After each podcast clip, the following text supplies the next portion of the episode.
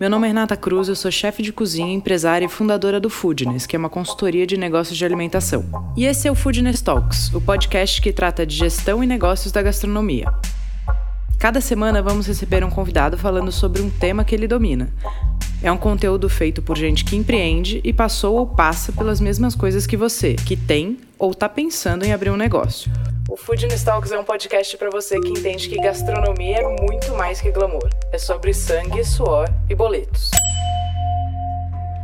Nesse episódio, eu falo com Tiago Castanho, que ficou conhecido por, junto com a família, manter e difundir a cultura de Belém, através da cozinha tradicional do remanso do peixe. Tiago conta dos alinhamentos que precisaram ser feitos no dia a dia da operação, que funcionava com o pai, a mãe, ele e o irmão, e ainda dá dicas muito importantes de como oficializar as responsabilidades para que as relações sejam preservadas. Aprendizado que ele leva até hoje para a nova sociedade que nasce em breve, com amigos de longa data. Tiago Castanho é chefe de cozinha e apresentador do Cozinheiros em Ação no GNT e programa Sabores da Floresta no canal Futura. Bom, mais um Foodness Talks, dessa vez com Belém do Pará, meu amigo querido Tiago Castanho, do Remanso do Peixe.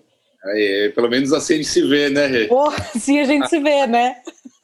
Ai, ai. O pessoal tá só ouvindo, mas a gente está se vendo gravando. Pelo menos é. assim a gente consegue. Pois é.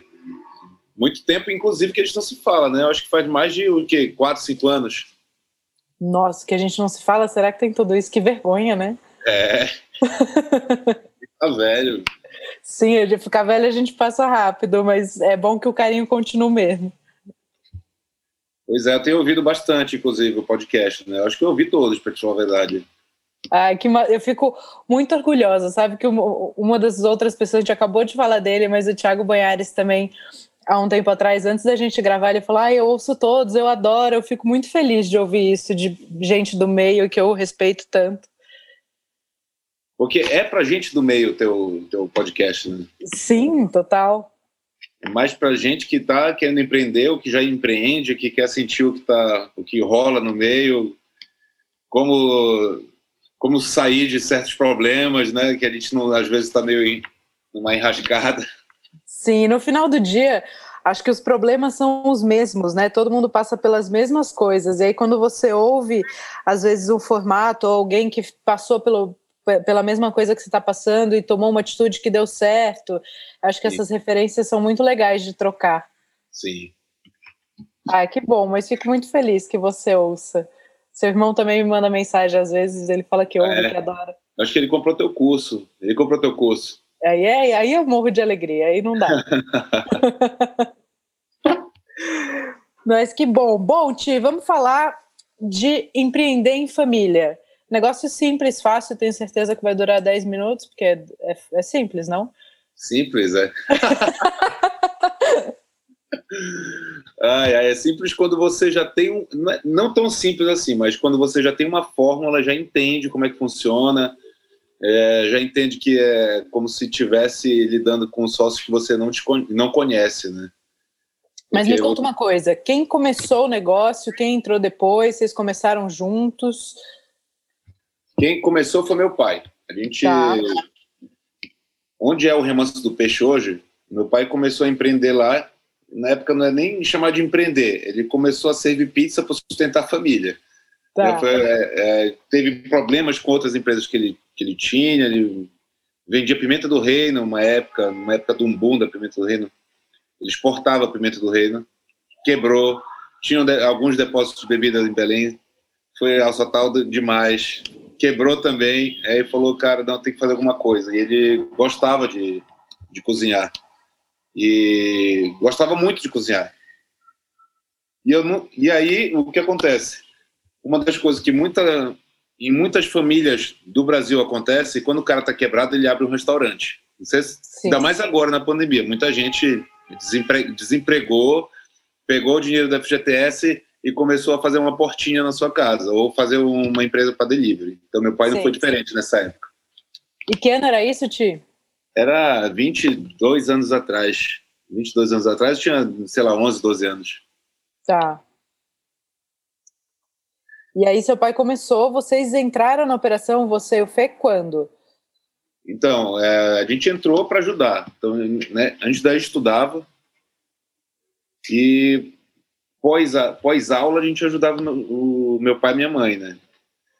E aí ele começou, ficou um ano servindo pizza, depois ah. colocou no cardápio o pratos de muqueca caldeirada e sabe, imagina que não tem não tem lógica.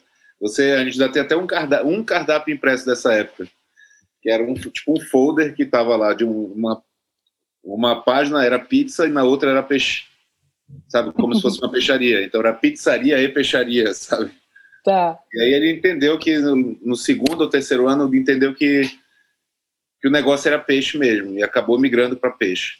Não tá. que a pizza fosse ruim, mas é que o, o conceito dali ele começou a entender que foi traçado, que ele era seria uma peixaria. Tá. Mesmo assim não tinha nome. E a gente estava ali meio que a peixaria era dentro da casa onde a gente morava. E ao mesmo tempo estava rolando toda essa essa tentando entender de receber pessoas diferentes na, na casa que a gente morava. Os clientes entravam, é, passavam pelo nosso quarto para ir no banheiro, por exemplo. E às vezes eu e meu irmão jogando videogame, a gente via cliente entrando para ir para o no nosso banheiro, né? Sim. Ficou durante muito tempo isso misturado.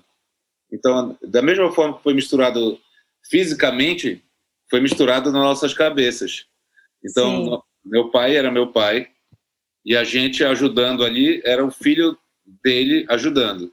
Sim. Chega um momento que a gente começa a trabalhar oficialmente junto, aquilo fica totalmente misturado ainda. Então, é até na cabeça também, pai, né? Esse, tá bom, os meninos começaram a trabalhar onde eles são meus filhos, onde eles são funcionários do negócio, quem manda no quê. Eu acho que sempre empresas familiares, seja restaurante, seja outra empresa, outro tipo de empresa, passa pelo mesmo processo né? De talvez no início não entendimento, né, da, de quem é o de quem é o líder ou de como determinar essa liderança, né? Funções e responsabilidades, né? Isso, acho que quem, passa, quem passou por algo parecido foi a Renata, o Rodrigo também, então é Sim. uma história muito parecida. A gente conversa, fala, caramba, olha, é muita, muita história igual, eu achava que era só com a gente. E aí, uh, deixa eu lembrar aqui o que ele está falando. Ah, tá. E a gente vai crescendo, a, a gente vai tentando entender qual, qual, é o caminho que vai seguir e qual posição a gente vai tomar. Então, uhum. Então, imagina que quando eu voltei do estudo, eu fui para o Remanso do Peixe. Você foi estudar onde? Conta um pouco mais da sua história no meio. É, eu estava aqui em Belém, não tinha curso de gastronomia. Uhum. Da, da, se falava em, que a UNAMA teria o curso de gastronomia era, um, era uma faculdade daqui, só que eu não, não paguei para esperar quando viesse para cá. Eu acabei fazendo o curso no Senac de Campo Jordão em 2006. 2006. A, a, minha, a, minha, o meu estágio foi lá também, porque eu fiz hotelaria e aí o meu estágio do, da hotelaria era em Campos. Ah, é? Muito bom, né? Chegou, morou lá, então? Sim, a gente ficou acho que 45 dias lá. Ah, tá. Eu fiquei dois anos lá. Mas foi, foi uma época boa. Foi 2006. Fiz um. Eu, eu gostei do curso, foi uma experiência legal. Eu tive contato com outras pessoas. E daí eu vi que eu tinha que realmente viajar e trabalhar para criar meu, novo, meu estilo, o que, que eu pudesse agregar na, na, na, experiência que meu pai já tinha, né? Que era uma formação totalmente da vida dele, né? Sim. E não era profissional, não é, não chegou a trabalhar profissionalmente cozinhas, nem estudar. Daí quando eu voltei, depois de estágio, estagiei em Portugal, voltei para Belém e aí eu estava dentro do restaurante do meu pai, não podia mudar nada, não podia colocar coisas novas no cardápio. Entendi que eu só poderia trazer essa experiência de, de processos para dentro da casa que era dele, né? Sim. Então foi assim que começou. Então é, tinha uma equipe que era dele, tinha, ele tinha um estilo de liderança, e aí eu voltei com outro estilo de liderança, né, que era uma era algo que inclusive eu aprendi no meio do caminho também. Sim. Eu acho que tu, tu imagina, a gente vai para a Europa, volta com um estilo mais mais rigoroso assim. E até eu Sim. mesmo me adaptei e hoje estou muito mais leve, não deixa de ser rigoroso, mas é mais leve. E a gente, quando é jovem, também acha que é cheio de razão, né? Do dono da verdade. Sem dúvida. Como Sem é que dúvida. foi esse momento que você voltou do estudo, voltou da Europa, eh, voltou para casa do seu pai e essa como era a sua cabeça como é que foi essa, essa fusão foi difícil para você para ele eu acho que eu, vi, eu voltei muito ansioso voltei muito ansioso para trabalhar e fazer dar resultado sabe eu não sei qual, como é que foi essa liga e ele teve um papel muito importante como o cara que segurou a tradição porque se deixasse eu pegava e transformava o restaurante todo sabe quebrar quebrava o restaurante todo fazer uma coisa diferente, que eu eh, achava na minha cabeça que era diferente. Então ele teve esse papel importante. Que legal. Aí, eu a cabeça no lugar, falei, peraí, onde é que eu posso mudar aqui? O que é que eu posso fazer? Então aí colocamos algumas sobremesas diferentes, mudamos apresentações de algumas coisas, é, mudamos um pouco a logística dentro da cozinha e processos, né, guarda, estocagem, isso tudo com eles. Mas isso tá. tudo depois de um processo de conversa e briga e volta. Demite algumas pessoas, mas para demitir, entende? Uma, uma, uma. Vamos tirar essa pessoa, vamos trocar por uma aqui, vamos tentar ajustar. É isso tudo ia, ia era levado para um lado pessoal. Sim, é uma negociação árdua, né? Eu fui sócia é. da minha mãe também. Ah, também? Ai, ai, eu já até, os dois lados cedem, aí conversa, chega numa conclusão que era nítida, que era aquela. Né? Tá. E aí, você conquistou um, um, lugar muito bacana, né? Você levou Belém é, para grandes festivais, você levou seu nome, né, junto com o nome do, do restaurante, para um, para uma, como é que chama? para uma visibilidade muito importante, né? E de trazer também clientes de fora para conhecerem a tradição. Muito legal que seu pai conseguiu te segurar, né? Que você conseguiu também respeitar esse, esse desejo dele e com isso, com a tradição, você também conseguiu levar o nome do restaurante da cidade para fora, né? Sim, o, o remanso do peixe ele é muito tradicional, né? Ele faz aquele um trabalho de cozinha de família paraense que 99% do cardápio é peixe. Panela fervendo na mesa e é isso. Isso é lindo, né? Cozinha é. de família paraense, isso é muito lindo. É. E aí a gente, nessa história do, de controlar o processo criativo que eu estava na época, de pilhado para querer ter uma, uma história minha, a gente enquanto o Remanso estava tocando, eu estava escrevendo projeto, escrevendo coisa, tese no computador, como se fosse um nerd estudando, preparando para uma coisa que eu não sabia o que, que era. Entendeu? E daí o... chegou um momento que apareceu esse ponto, onde é o Remanso do Bosque.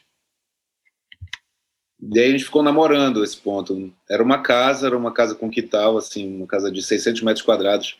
Meu pai passou uma vez, depois a gente ficou namorando. Um dia ainda a gente vai abrir um restaurante aqui. Aí, uma vez, a gente almoçando na casa dos meus pais, a pessoa que tinha alugado esse ponto, olha só para tu ver como as coisas são. A pessoa que tinha alugado esse ponto bateu na nossa porta porque achava que a gente queria esse ponto alugar, repassar tá. o ponto. Então, imagina que a gente está almoçando e a gente não atende as pessoas na segunda-feira, assim, um dia de folga de almoço, a gente não atende ninguém. E aí, quer saber, bora descer. Descemos e era esse cara que ainda ofereceu o ponto lá, que eles queriam. Então a gente fechou em menos de 10, menos de 10 dias a gente acabou pegando o ponto desse, desse cara, dessa pessoa. Tá. E a gente não tinha projeto, não tinha conceito, não tinha nada na cabeça. Então a gente ficou, pegamos o ponto e daí que a gente foi construir mais ou menos a ideia que a gente ia fazer lá.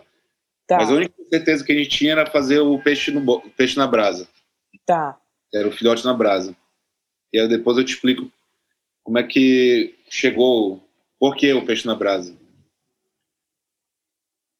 E aí vocês abriram lá e vocês ficaram com dois pontos. A gente ficou com dois pontos, o remanso do bosque e o remanso do peixe.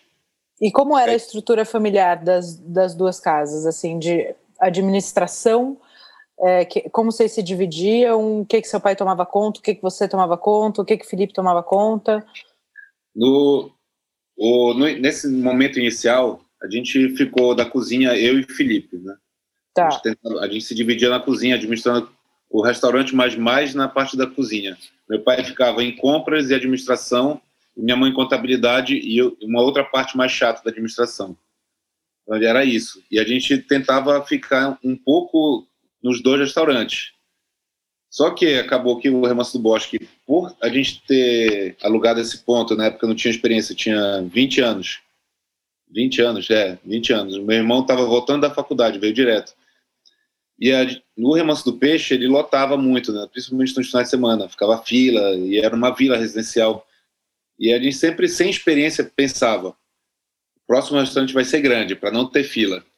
Uhum. Tá, o que a experiência lá. traz pra gente, né? Que todo mundo doido por uma fila. É. E daí na época a gente vamos abrir um, vamos pegar um ponto para que seja grande, que não dê fila, que não dê esse desconforto que a gente imaginava que era, né? Esperar numa fila. E aí chegou o Remanso do Bosque, ele tinha 600 metros quadrados. Então um restaurante muito grande. E aí ele consumiu muito tempo da gente, porque era um fluxo que não deixou de ter fila também. Então era um restaurante grande que dava 150 lugares, e aí a mesma coisa, fila, e, e aí o um movimento, fluxo muito grande de pessoas, fluxo muito grande de compras, de estoque, né, principalmente. Uhum. E quais eram as maiores dificuldades na, no, no dia a dia mesmo, ali, de lidar com sócios que são pai, mãe, irmão, onde as coisas se misturavam, em que momento vocês conseguiram separar uma coisa da outra, se conseguiram, porque é difícil, né? É, é uma coisa que ajudou muito a gente, a gente morava próximo ainda, né? Mesmo não morando na mesma casa, a gente morava na vila, então estava todo uhum. mundo muito junto, a gente estava 100% do tempo. Ou era no restaurante, ou a gente almoçava na casa dos meus pais, porque é perto dos dois restaurantes, e daí a gente conversava no almoço sobre problemas que tinham que resolver. A gente, às vezes, estava deitado, na, meu pai estava deitado na cama, eu ia com ele para conversar alguma coisa para que eu tinha que conversar com ele para resolver. Então, não tinha um momento que a gente era família. Tá. Então, o tempo todo a gente falando de negócio, mas naquela, na nossa cabeça eu olhava para o meu pai, ele também era sócio, e ficava confuso isso. Então, a gente não tinha momento de lazer em, em família, que não isso se falava do trabalho. Isso pesou em algum momento, porque é, na minha relação, isso para mim foi decisivo, assim. Teve um momento que eu olhei e falei, cara, eu quero a minha mãe de volta. Pesou, pesou. E a gente não se toca, porque vai levando, vai levando. Chega um momento que a gente falou, cara, a gente precisa almoçar e não falar de trabalho. Então a gente Sim. fez um pacto. Começou por aí, né? A gente fez um pacto, não vamos falar de trabalho enquanto a gente está almoçando. É isso, primeira coisa que foi feita. Só que a gente foi vendo que tinha que, ser, tinha que fazer coisas além, porque a gente estava com uma grande estrutura de restaurante. O Remanso Bosque, ele era uma grande estrutura, assim. A gente, o Remanso do Peixe é menor, ele cabe 100, 110 pessoas, mas em salões diferenciados. É menor, cada mais enxuto. O Remanso do Bosque, ele tinha um espaço para 160 lugares embaixo. Ele tinha uma área, uma área de eventos para 70 que a gente entendeu também no, no meio do caminho, por ele ser grande, a gente poderia fazer vários mini projetos dentro de um lugar só, para poder aproveitar o espaço todo e não não virar um algo que não gere nada, né, que só dê custo, na verdade estava dando custo essa área de cima de manutenção. Foi se transformou numa área de eventos e foi um toda semana a gente tinha pelo menos três a quatro eventos lá, lá nessa área. Principalmente para a indústria farmacêutica, que os chamava médico para fazer palestra e daí tinha um jantar. E como era muitos convidados, né, os médicos que iam assistir a palestra eram convidados, não eram pagos, lógico. O, como quando falava de restaurante remansa, eu vou para esse jantar, porque não, eu vou ouvir essa palestra e vou acabar comendo na conta do Então foi isso, esse braço de negócio dentro do, da casa. A gente está falando sobre família, né? Sim, eu queria que você me contasse assim. Você falou que as, as, os assuntos se misturavam e aí também você deixou de ter um convívio, vocês deixaram, né, de ter um convívio familiar e tudo girava em torno de trabalho. Até quando seu pai estava na cama, o assunto era esse. Em que momento e como vocês conseguiram estabelecer reuniões de horário de alinhamento, com pauta, com responsabilidade? Como é que foi esse processo? a gente ficou cansado. Teve uma vez que eu, eu, numa dessas brigas por mudanças, coisas de detalhes mesmo, né? Eu, meu pai, a gente ficou uma, um mês meio que não se falando direito. Rolavam paus apoteóticos, assim? Sim, eu acho que isso é normal em qualquer empresa Sim. familiar. e daí a gente, não, peraí, vamos, vamos ver alguma solução para isso, sabe? A gente está aqui com uma empresa, tá, ela está rodando e a gente tem que ver uma solução. Chegamos numa uma consultoria de empresa familiar que ela chama Rica. Tá. Ela é São Paulo, inclusive, cuida, já fez é, já fez sucessão de empresas familiares como a Souvenir, Itaú e tal, eles são muito bons. Não foram baratos. Né? Eu estou falando de valor, de custo, na verdade, porque valor se pagou. O valor investido se, se pagou, entende? Tá. Rica com dois seis. Tá. E daí eles, eles fizeram um trabalho de oito meses, foram oito meses aqui vindo para Belém, passando uma semana com a gente. Cada mês eles passavam uma semana. E daí para ajustar toda essa questão de fluxo, de, de atribuições, a gente teve que assinar contrato na família. Tá, no, por exemplo, um contrato, no contrato tinha os cônjuges, as cônjuges não poderiam entrar no trabalho. Os cônjuges não poderiam trabalhar no, no negócio. Sim. Então, por exemplo, se eu tivesse filho ou tivesse uma namorada e viesse a casar, ela não poderia trabalhar no meu negócio. A gente assinou no contrato uma cláusula, tinha isso. É um exemplo. Sim. Então, é, o contrato, é, eu acho que uma das coisas da, de empresa familiar que eu aprendi depois dessa consultoria foi: não importa se é da sua família, negócio é negócio. Você Sim. tem que, tem que assinar um contrato, tem que estar tá claro qual é a posição do, do teu trabalho dentro. Tem que ter os seus as suas obrigações, né, seus compromissos, e se você se compromete no papel, isso faz muita diferença, né? É diferente você combinar um negócio com o seu pai na, na mesa de jantar e você assinar um contrato se comprometendo a executar XPTO assuntos. É, é isso aí, são é detalhes, coisas bestas que tem que ser colocadas no contrato. Desde quanto vai ser o desconto para quem consome dentro do restaurante Uhum. Tipo, eu, sócio, sento para comer no restaurante. Antes a gente achava que, por a gente ser da família, sentava, comia e bebia e depois, ah, depois a gente paga. Aí depois Sim. dessa consultoria a gente falou, opa, não, tá, consumiu, sentou, paga.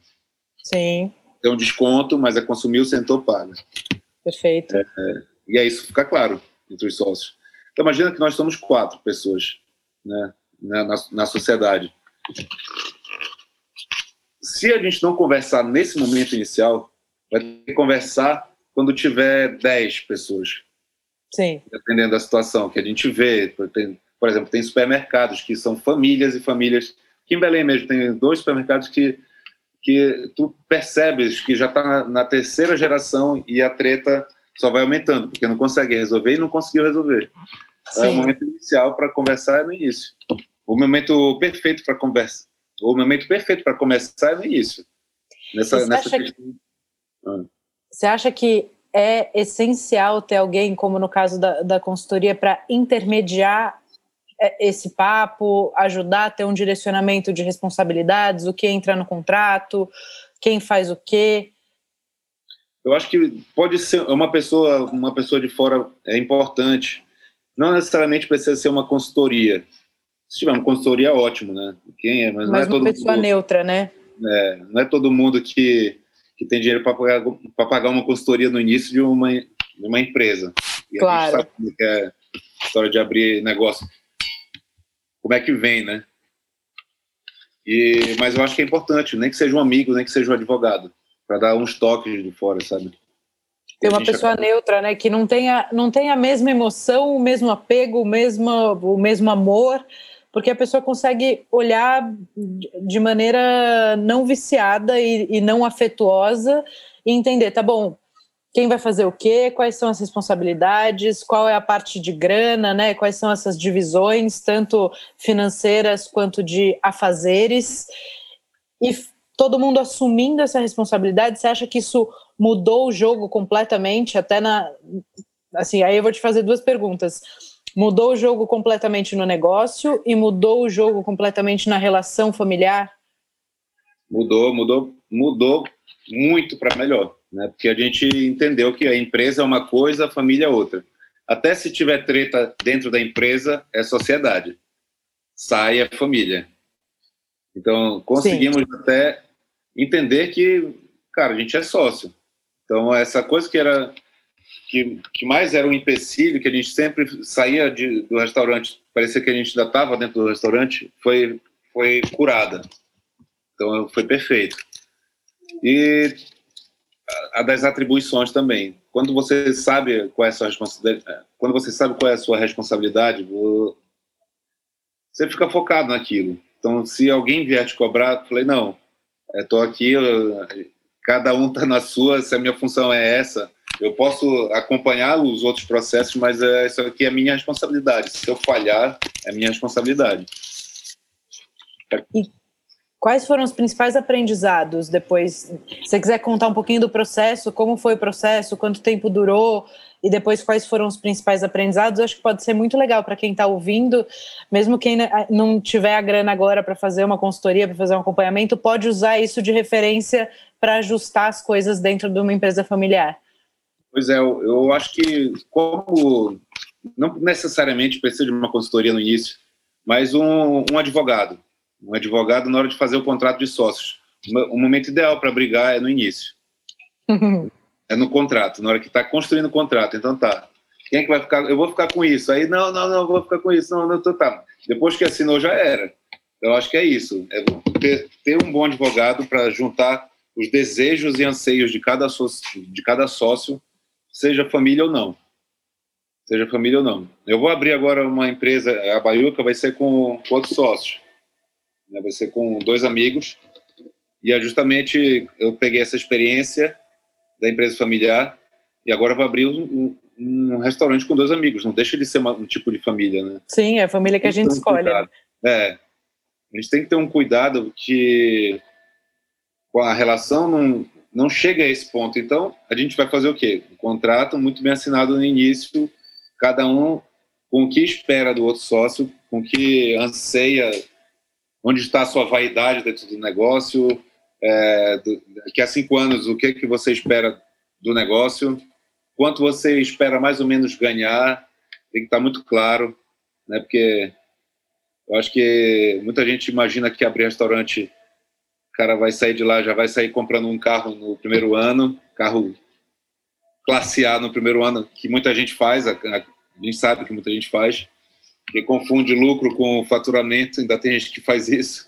Sim. Então, a primeira coisa é escolher uma pessoa neutra. Depois, dividir essas responsabilidades, né? Entender quais são os objetivos. Acho que quando você falou objetivo, você falou um negócio muito legal. Quais são as suas vaidades, né? Quais são as suas vontades e quais são os objetivos do negócio. Ter clareza nisso e quanto que cada um vai ganhar. Isso. Porque e aí depois...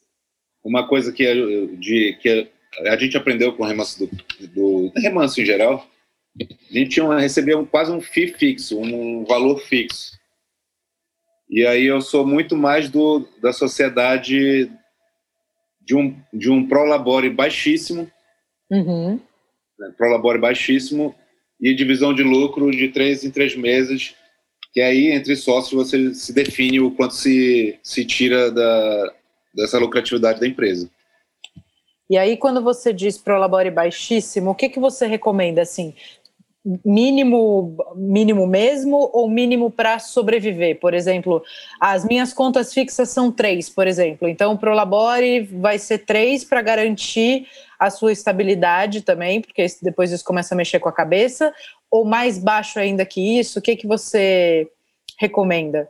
Eu recomendo por função. Por exemplo, se, uma, se eu estou exercendo uma função de gerência na casa, vamos supor que eu sou gerente da casa eu, como dono, sou um cara que fica 24 horas no, no negócio. Pode-se definir um valor de gerência numa, numa base de piso. Base de Sim. piso. Isso é muito legal. Né? E, e, ter, e ter consciência e tranquilidade que aquilo é o que vem todo mês. né? Se você fosse contratar uma outra pessoa para ocupar aquele cargo, era isso que você pagaria para essa outra pessoa. Então também não sangra a empresa. Isso. Né? Se você precisar sair da operação, é isso por cargo justíssimo, porque quem ocupa um cargo administrativo faz só contas a pagar, por exemplo, e o outro faz a gerência total da casa, são responsabilidades é. de níveis diferentes, né? E aí, é, é, querendo ou não, isso toca no final, do início, na verdade, na vaidade. Então, essa pessoa que fica na gerência, que acha que está trabalhando mais, ela vai ficar, ela vai sentir é, penada em relação aos outros que estão trabalhando menos na mentalidade dela. Sim, e é muito legal isso que você falou. Normalmente as pessoas fazem essa conta né, da minha necessidade para dentro do negócio. E aí, o que você disse é de dentro do negócio para o que vale aquela ocupação dentro daquela operação. Né? Se você vai assumir uma responsabilidade nível 1, você vai ter um salário nível 1, que para você substituir por alguém do mercado é aquele valor. Isso. Se você vai assumir uma responsabilidade nível 10, é um nível 10 né, de, de, de Prolabore. Isso é muito interessante porque você já consegue entender, falar, bom, então beleza, esse aqui vai ser meu salário, a partir de agora eu preciso, ou eu caibo nesse lugar, eu vou ter que contratar alguém para ocupar essa função, porque com isso eu não consigo viver, por exemplo. É uma possibilidade. Né? E você contrata alguém, faz um acompanhamento só como sócio. Isso. E aí vocês começaram a fazer divisão de lucro de três em três meses, porque aí é onde, onde tinha a gordura, né? É. E agora a gente vai fazer, eu vou fazer a mesma coisa na Baiuca. Uhum. A vantagem de, come, de conhecer e conversar com, com os sócios previamente é justamente entender aquilo que eu falei do carro é meio que parecido. Uhum. Né? Então a gente espera que ter o retorno primeiramente do investimento para depois ter a retirada de lucro. Então a gente já conversou sobre isso. Primeira coisa, é, vai se, vai se pagar o investimento, depois conversa que, que vai acontecer. E uma das coisas que, eu, que meu pai sempre tocou, que principalmente agora na pandemia foi, ficou mais claro ainda, a gente tem que ter caixa, né? A gente tem Sim. que ter sempre caixa, tanto pessoalmente quanto da empresa. Isso aí é, ficou claro. E aí o caixa, qual é o caixa que a gente fez o cálculo aqui? É o, o suficiente para você fechar a empresa e não dever ninguém. Tá. Então você tem o suficiente para dar, pagar todos os FGTS, rescisão de contratos de todo mundo, é, pagar toda a questão contratual de aluguel de ponto e tudo mais, e no final das contas, no mínimo, zerar. Então, acho que essa conta ela é saudável, porque aí tu fica, de certa forma, tranquilo. Eu não sei se todos seguem dessa forma, mas numa, numa pandemia ou numa crise muito forte, a gente entende que tu tem que tomar uma decisão muito mais é, mais decisiva, uma decisão muito mais clara, sem medos e sem é, mais frias, eu digo, com caixa. Porque Sim. sem caixa tu vai tomar a decisão no desespero, tu vai ter que fazer o corre para poder resolver pagar as contas e se pagar. Sabe que a minha advogada, ela é, era minha cliente, ela virou minha advogada, grande amiga. É, ela fala que a empresa, especialmente quando é familiar ou com amigos, ela dá problema em dois momentos. Quando tem pouquíssimo dinheiro ou não tem dinheiro, ou quando tem muito dinheiro. Né? Então, quanto mais as coisas estiverem alinhadas e no papel, não adianta só na, na, na fala, né? mais fácil das relações serem preservadas, né, Ti? O muito que ela falou, só para entender. Que, que dá muito, dá problema no muito. Quando, quando tem muito dinheiro. Quando não tem dinheiro ou quando tem muito dinheiro. É. A, as, as vaidades aí ou. Ah, sim. A, a Gana acaba atrapalhando as relações. Ela fala que normalmente são os dois momentos que ela mais trabalha. Quando não tem dinheiro ou quando tem muito dinheiro. Ah, é verdade, verdade. E depois, vamos só seguir aquele processo para a gente tentar ajudar, fazer um guiazinho aí para quem está tá nesse momento. Então, chamou uma pessoa neutra, dividiu responsabilidade, deixou claro quais são os objetivos, valores, quais são as vaidades de cada um dentro do negócio e fez o desenho das responsabilidades, né? As responsabilidades têm que estar no papel. Isso. E aí, ao mesmo tempo, a gente, nós quatro, entendemos as nossas funções e locais que a gente meio que lidera.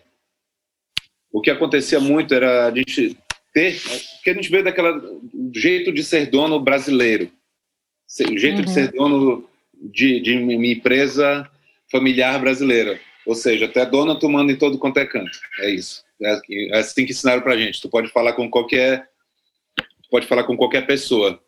Né? E então, aí o que, que acontece? Não sei quem é que manda. É isso que acontece. Os funcionários não sabem quem é o líder. Então, se um fala uma coisa, o outro fala outra coisa, e aí, quem é que, qual é a voz que vale no final? Então fica uma falta de, uma, uma, uma falta de comunicação eterna dentro da empresa. Então, de, de, é, na medida que a gente conversou entre nós, já definimos o que aconteceu no, no núcleo familiar, a gente foi para o outro núcleo familiar que era são, são é a equipe, né? Sim. Aí veio a equipe. A gente entendeu que essa nossa relação teria que transpassar também para eles. Então, tinha um líder em cada setor, foi definido esse líder de cada setor, que antes era só um. O líder do salão, o líder da cozinha. Eu estou falando coisas que são óbvias, né, para quem. Não, mas é, é, é, justamente porque quando a gente está dentro, a gente não consegue enxergar o óbvio. Eu tenho certeza que tem um monte de gente que está ouvindo agora e que está pegando, anotando isso para fazer dentro de casa. Porque parece óbvio, mas quando a gente está com a onda batendo na cabeça, a gente não consegue ter essa clareza. E principalmente é, é, essa questão das lideranças, porque o nosso restaurante era grande já, a gente tinha 110 uhum. pessoas uhum. trabalhando com a gente nas duas casas, né? Então, hoje, é, em ambientes menores, é, é, é, diferente o estilo de, de, liderança, mas lá a gente teve que fazer dessa forma, já estava tomando uma proporção maior. Então, tinha um líder na cozinha, tinha um líder na, no salão, um líder na administração. Na hora da gente tratar, quem é que cuida da parte da cozinha, Tiago? Então, ele vai e passa essa passa essa questão que a gente decidiu em família aqui, é ele que vai passar. Então, não, não podia chegar, por exemplo, a minha mãe para chegar lá, o meu irmão ou meu pai para chegar. Ou ele, se ele chegasse, ele falaria, já falei com tal pessoa, e aí mesma coisa eu. Mesma e coisa nesse, nesse momento é legal, porque esse alinhamento, assim, tanto se o funcionário, né, o colaborador for pedir alguma coisa de cozinha para o seu irmão ou para sua mãe, eles vão responder: Isso é com o Tiago. E também, se qualquer pessoa precisar dar um recado para a cozinha, eles vão falar com você e você é o responsável por levar essa informação né, e falar com o líder direto para que isso seja resolvido. E a gente é testado assim, é, várias vezes. Eu posso ter equipe mesmo, normal, a gente é testado nesse sentido. Então, se coloca uma informação aqui, se coloca uma informação aqui, justamente para ver se a gente está falando a mesma língua. Então, é, é, o que eu tirei de conclusão dessa história toda foi os sócios têm que estar muito bem conversados, tem que ter reuniões constantes, não importa se é física, agora online, mas tem que estar, tá, tem que estar tá muito claro, porque a equipe vai ser, ou se você é bagunçado, ou se você é organizado, ela vai ser o reflexo do que os sócios estão sendo. Sim. Então, depois que a gente corrigiu isso, a gente conseguiu é, melhorar o, até o, o ânimo de quem estava trabalhando, porque claro. a liderança confusa ela passa confusão para o restante. A liderança confusa cria uma equipe insegura, né? Uhum. Qualquer momento ela não sabe para quem lidar, não sabe se vai receber um, uma chamada de atenção ali de qualquer pessoa, ela sabe de quem ela vai receber a chamada de atenção. Sim sabe quais são as regras, sabe como tem que operar, sabe para quem pedir ajuda quando precisar. Essa questão das regras também foi muito, foi muito interessante, porque até os, o contrato que hoje se passa para o manual de manual do como é o nome? Colaborador?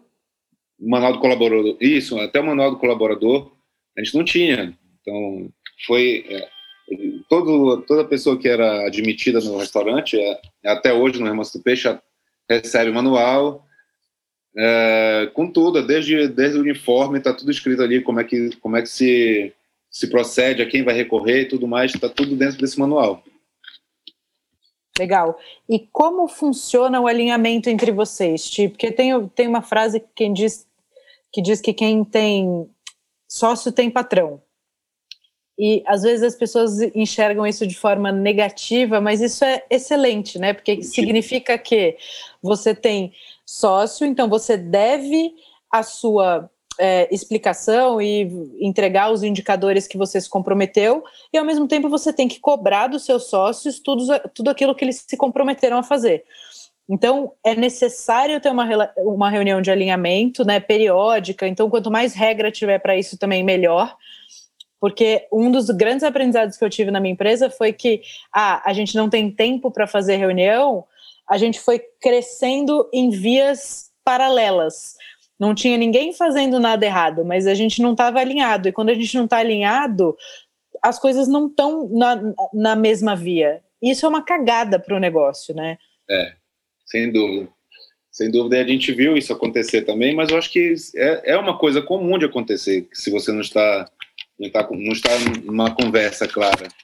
Ainda mais eu, eu, eu viajava, imagina que eu por receber vários convites para ficar fazendo evento, palestra, blá, blá, blá.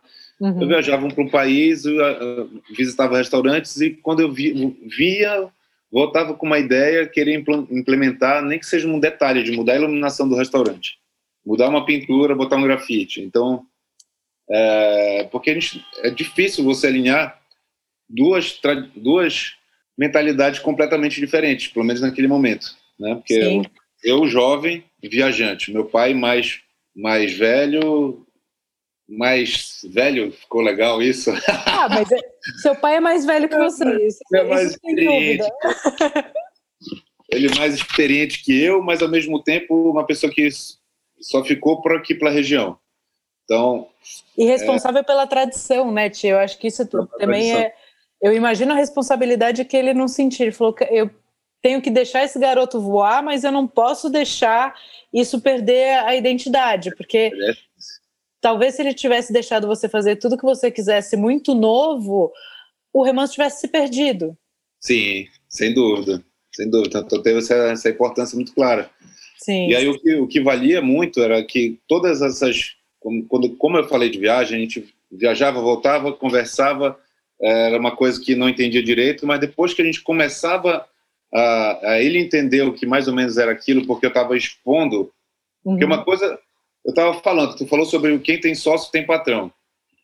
Quando eu via aquela ideia que estava na minha cabeça estava muito clara, eu falava, bora fazer isso, ele não estava entendendo, porque não estava claro. E aí eu entendi como expor isso para ele. Então eu tinha que mostrar em vídeo, tem que fazer um projeto como se estivesse vendendo para um sócio. Sim. Daí ele falava, não, vai ficar legal. Então, foi a última mudança que a gente fez assim foi com o balcão, né? Que a gente fez um lá no Remanso do Bosque, transformou metade do restaurante em bar de coquetelaria. E aí foi dessa forma. A gente chamou a Lana, que inclusive está morando em São Paulo, para fazer uma. A gente queria fazer um bar de coquetelaria dentro do restaurante numa pegada meio speakeasy, mas era para aproveitar um espaço que a gente ah. achava que estava mal utilizado. E acabou que virou uma onda que duplicou o faturamento da casa. Que maravilhoso chamamos o Kennedy Nascimento, daí de São Paulo, para fazer a carta, fizemos um cardápio especial para esse, esse lado do restaurante.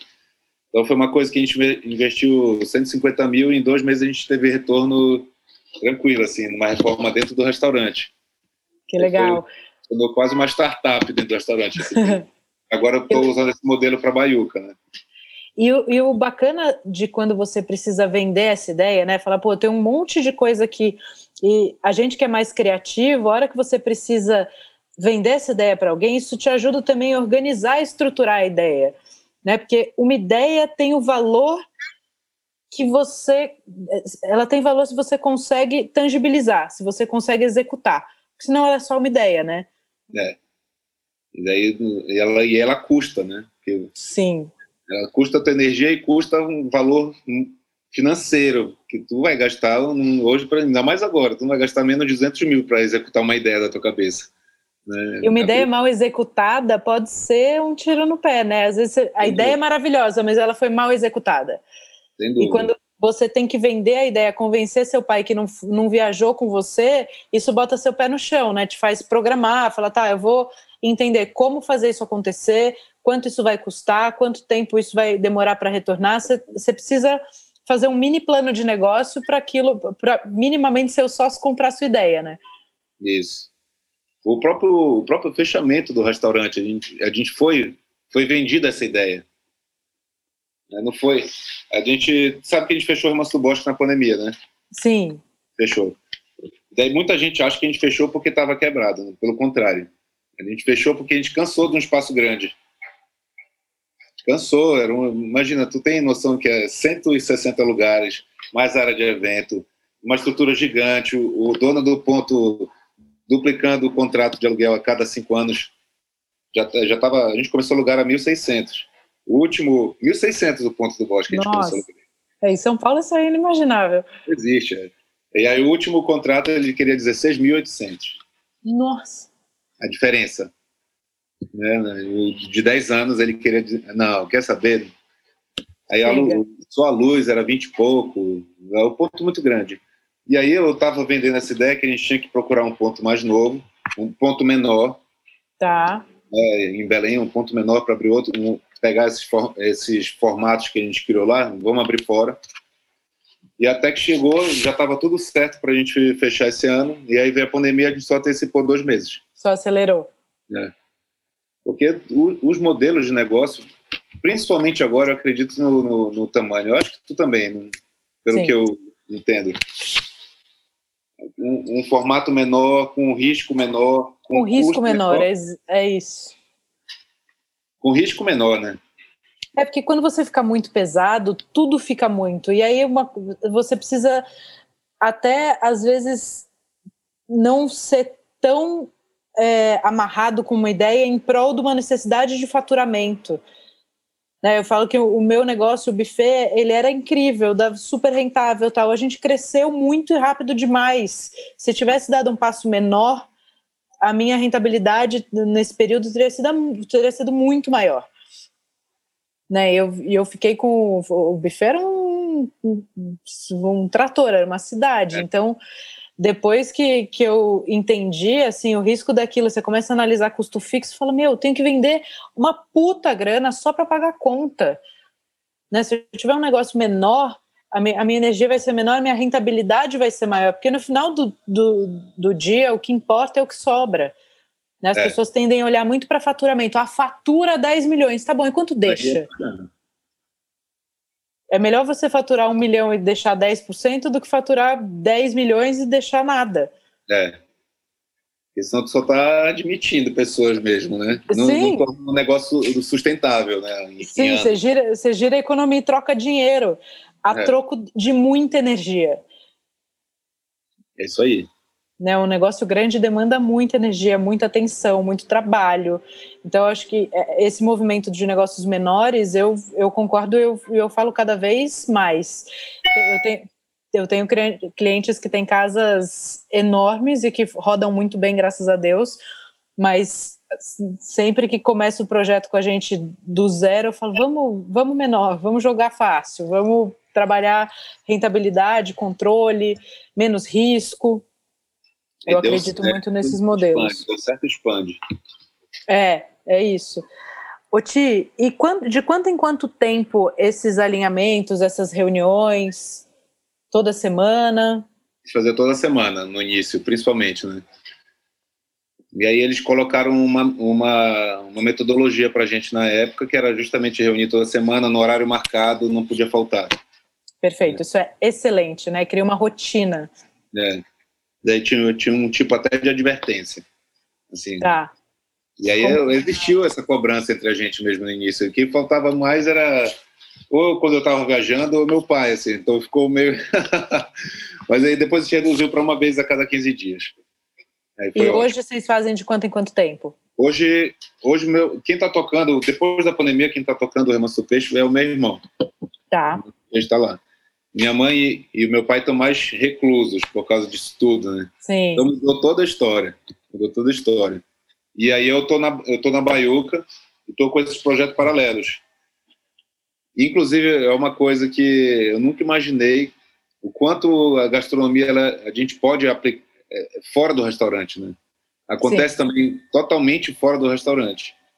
Então, é, fica, eu sempre falo quando, quando vou fazer um, alguma fala para o pessoal que está na faculdade, por exemplo, ano passado eu fiz o Senac, um, uma história de uma live, é que a gastronomia não é só abertura de restaurante ser chefe. Você pode não. ser, pode dar aula, pode ser o arquiteto de cozinha especializado em construção de cozinha, mas para isso você tem que trabalhar. Você pode ser criador de conteúdo, você pode ser, e mais, uh, ter restaurante também. Pode ter... Não, e, e, e, tem várias frentes, né? Você pode ser formado em gastronomia e trabalhar com compras né? Olha que maravilhoso a gente ter um comprador formado em gastronomia, conhecendo, sabendo que é uma ficha técnica, o cara vai ser muito melhor comprador. É. Né? Você pode ser gerente, você pode trabalhar na parte administrativa. Você, né, tem grandes grupos. Se você é formado em gastronomia, você trabalha na parte administrativa de grandes grupos. Você gerencia equipe. Tem tanta coisa legal para fazer que é, é em volta da cozinha, né? É a margem da cozinha, mas não necessariamente só como cozinheiro. E depois desses alinhamentos, existe uma prestação de contas de todas as áreas, Ti? Hoje mesmo vocês não estando na operação, vocês acompanham, fazem uma reunião mensal para ver se está tudo bem?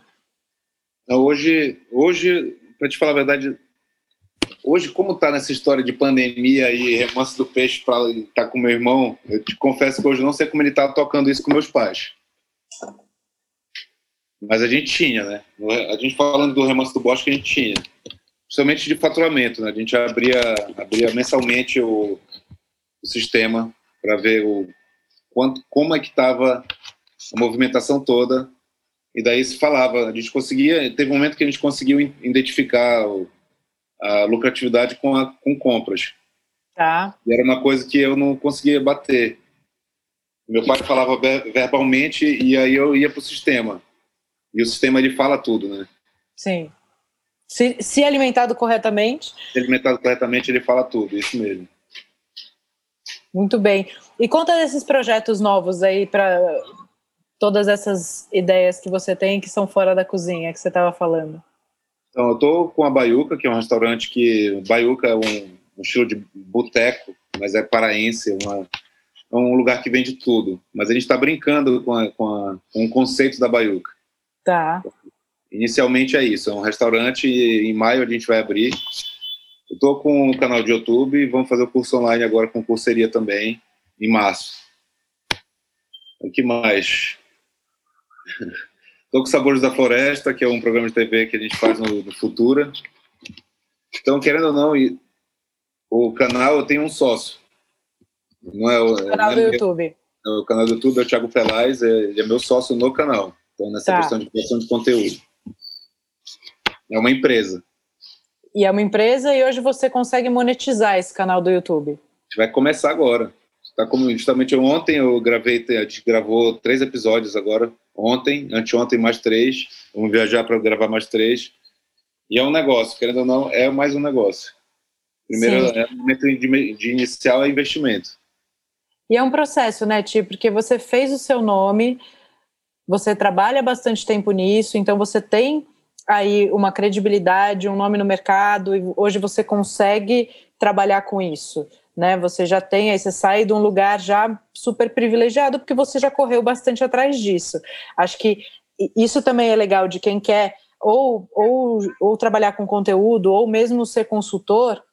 Eu falo que consultor tem que ter tempo de mercado né? Porque não adianta falar, eu me formei e quero ser consultor. Falar, tá, mas para ser consultor você tem que ter experiência, né? Você tem que. Eu falo que o papel do consultor é economizar tempo do cliente. Então você vai é. dar um passo maior, mais rápido, né? Como a consultoria que te atendeu, eles sabiam o caminho de organizar uma empresa familiar, vocês trocaram dinheiro por essa experiência que encurtou o tempo de organização da empresa.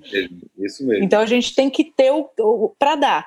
Né? Mesma coisa no, no canal do YouTube. Hoje você fez seu nome, você está trabalhando desde 2006 no restaurante, viajou para caramba, estudou para caramba, publicou livro. Eu estava até aqui olhando onde está seu livro, mas tá ali, ó, bem atrás. De origem? Ah, tá aí. Pô, é. é, não está mais vendendo, né? A editora parou de produzir. A gente está tentando arranjar uma outra. Ah, olha lá, oportunidades, hein, editoras? Ah. Alô. Vendeu 50 mil cópias. Vamos lá, esse livro vende. Ó, eu tenho um contato, eu vou te passar. É? Tenho, acho que eu tenho um contato que pode se interessar bastante. Eu tenho, eu vou, vou mandar por mensagem para você. Boa. E daí o, o legal do. A gente falando desses negócios fora do restaurante, em um outro restaurante, eu estou tocando com outros sócios. Mas o aprendizado foi todo que eu tive com a minha família. Sim. Entende? Isso que é muito legal. Todos esse, as, esses 10 anos de restaurante que a gente teve do Remanso do Bosque, mais 22 do Remanso do Peixe, mas eu acho que o do Bosque ele foi um intenso, uma aula intensa para nós todos, sabe, de, de negócio. E ele foi um agora... projeto que vocês fizeram juntos, né, Ti? Foi. E a gente meio que fez sem dinheiro, a gente tinha 20 mil quando a gente pegou o ponto. Então, o Remanso do Peixe construiu o Remanso do Bosque. Que, que legal. O dinheiro do Remanso do Peixe foi construindo, foi, foi investindo lá. E aí foi várias mudanças, porque quando a gente abriu, não estava do jeito que a gente queria. E, ainda, e aí eu acho que se você abre perfeito é porque abriu no tempo errado, abriu tarde demais. A gente abriu e foi reformando. A cada seis meses reformava, reformava uma coisa. E aí foi um aprendizado eterno. Foi até o momento que a gente fechou foi aprendiz, não foi monótono essa questão de aprendizado. Sim, tudo que você hoje com certeza vai aplicar com essas outras relações societárias, você aprendeu dentro de casa. Sem dúvida. É isso, porque é, se você a maioria dos, dos, das empresas começa assim: junta dois amigos, vamos vamos abrir uma sociedade. Uma grande parte das, das, sociedades começa assim: ah, depois a gente está junto, eu tenho dinheiro aqui, vamos abrir um negócio. E aí boa, acontece. Boa parte do, do início das, das sociedades e do fim das amizades, né? É. E aí, como eu, a gente fechou o remanso do bosque, é, tá, estamos com o remanso do peixe, mas quem está tocando é o meu irmão. A gente continuamos sendo família e a empresa está aí. Mas é isso. É, o que, que o aprendizado que eu tive é justamente como manter, tentar manter os dois, manter seja amizade ou construir amizades com sócios que você vai conhecer e não são teus amigos também. Mas tem que manter isso com calma. E aí isso precisa de um método.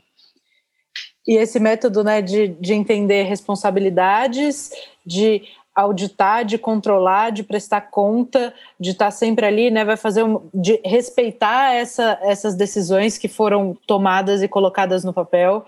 Né, se é você que fala com a cozinha, eu não posso passar por cima de você.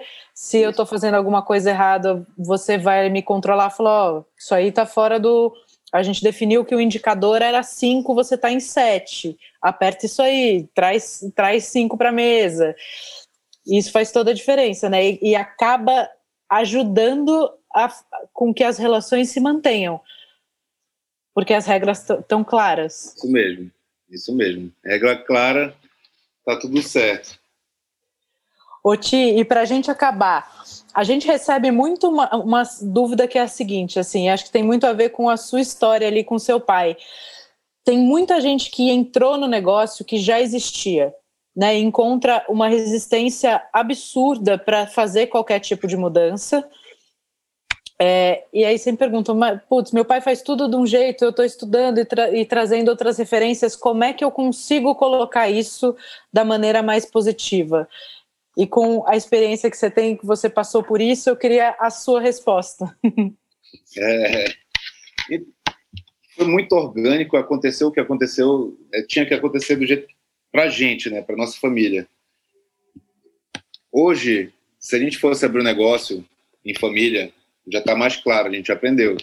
Mas fosse, será que rola? Se, se, eu, se naquele tempo eu pudesse fazer diferente, eu faria alguma coisa. Será que eu posso fazer isso? Acho que não, né? Acho que não. não. Mas é que, não, não é nem que você não pode falar isso. É que, não, se você tivesse a experiência que você tem hoje, naquela época, acho que isso pode ser muito legal. Se você, com a experiência que você tem hoje, naquela época, como você faria essa entrada no restaurante do seu pai? O que, que você acha que seria o melhor caminho? Eu chegaria no restaurante. Tá aí, uma boa, uma boa, uma boa. Eu chegaria no restaurante e aprender todo o processo de todo o restaurante para ver oficialmente onde eu ia me identificar e meu pai só ia deixar eu assumir a casa depois de eu ter aprendido tudo. Eu aprendi, mas assim, eu, fui, eu cheguei no, no momento de, de liderança muito cedo. Sim. Entendi. Então, eu, tava, eu era muito novo para liderar uma cozinha.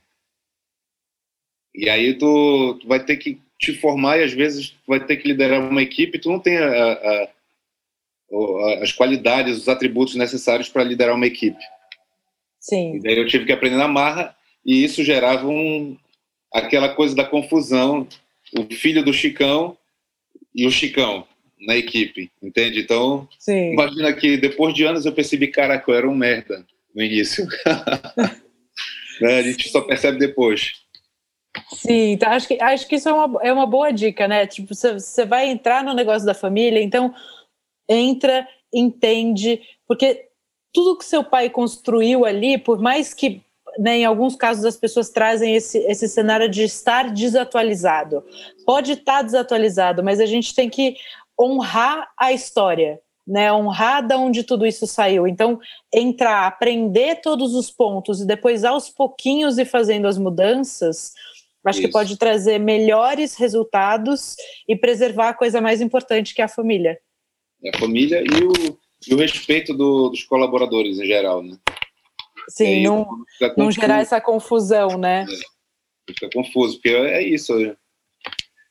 A equipe ela vai respeitar a família, independente se é filho, se é pai, se ela vai, vai ouvir alguém ali, porque acha que é dono. Né? Sim.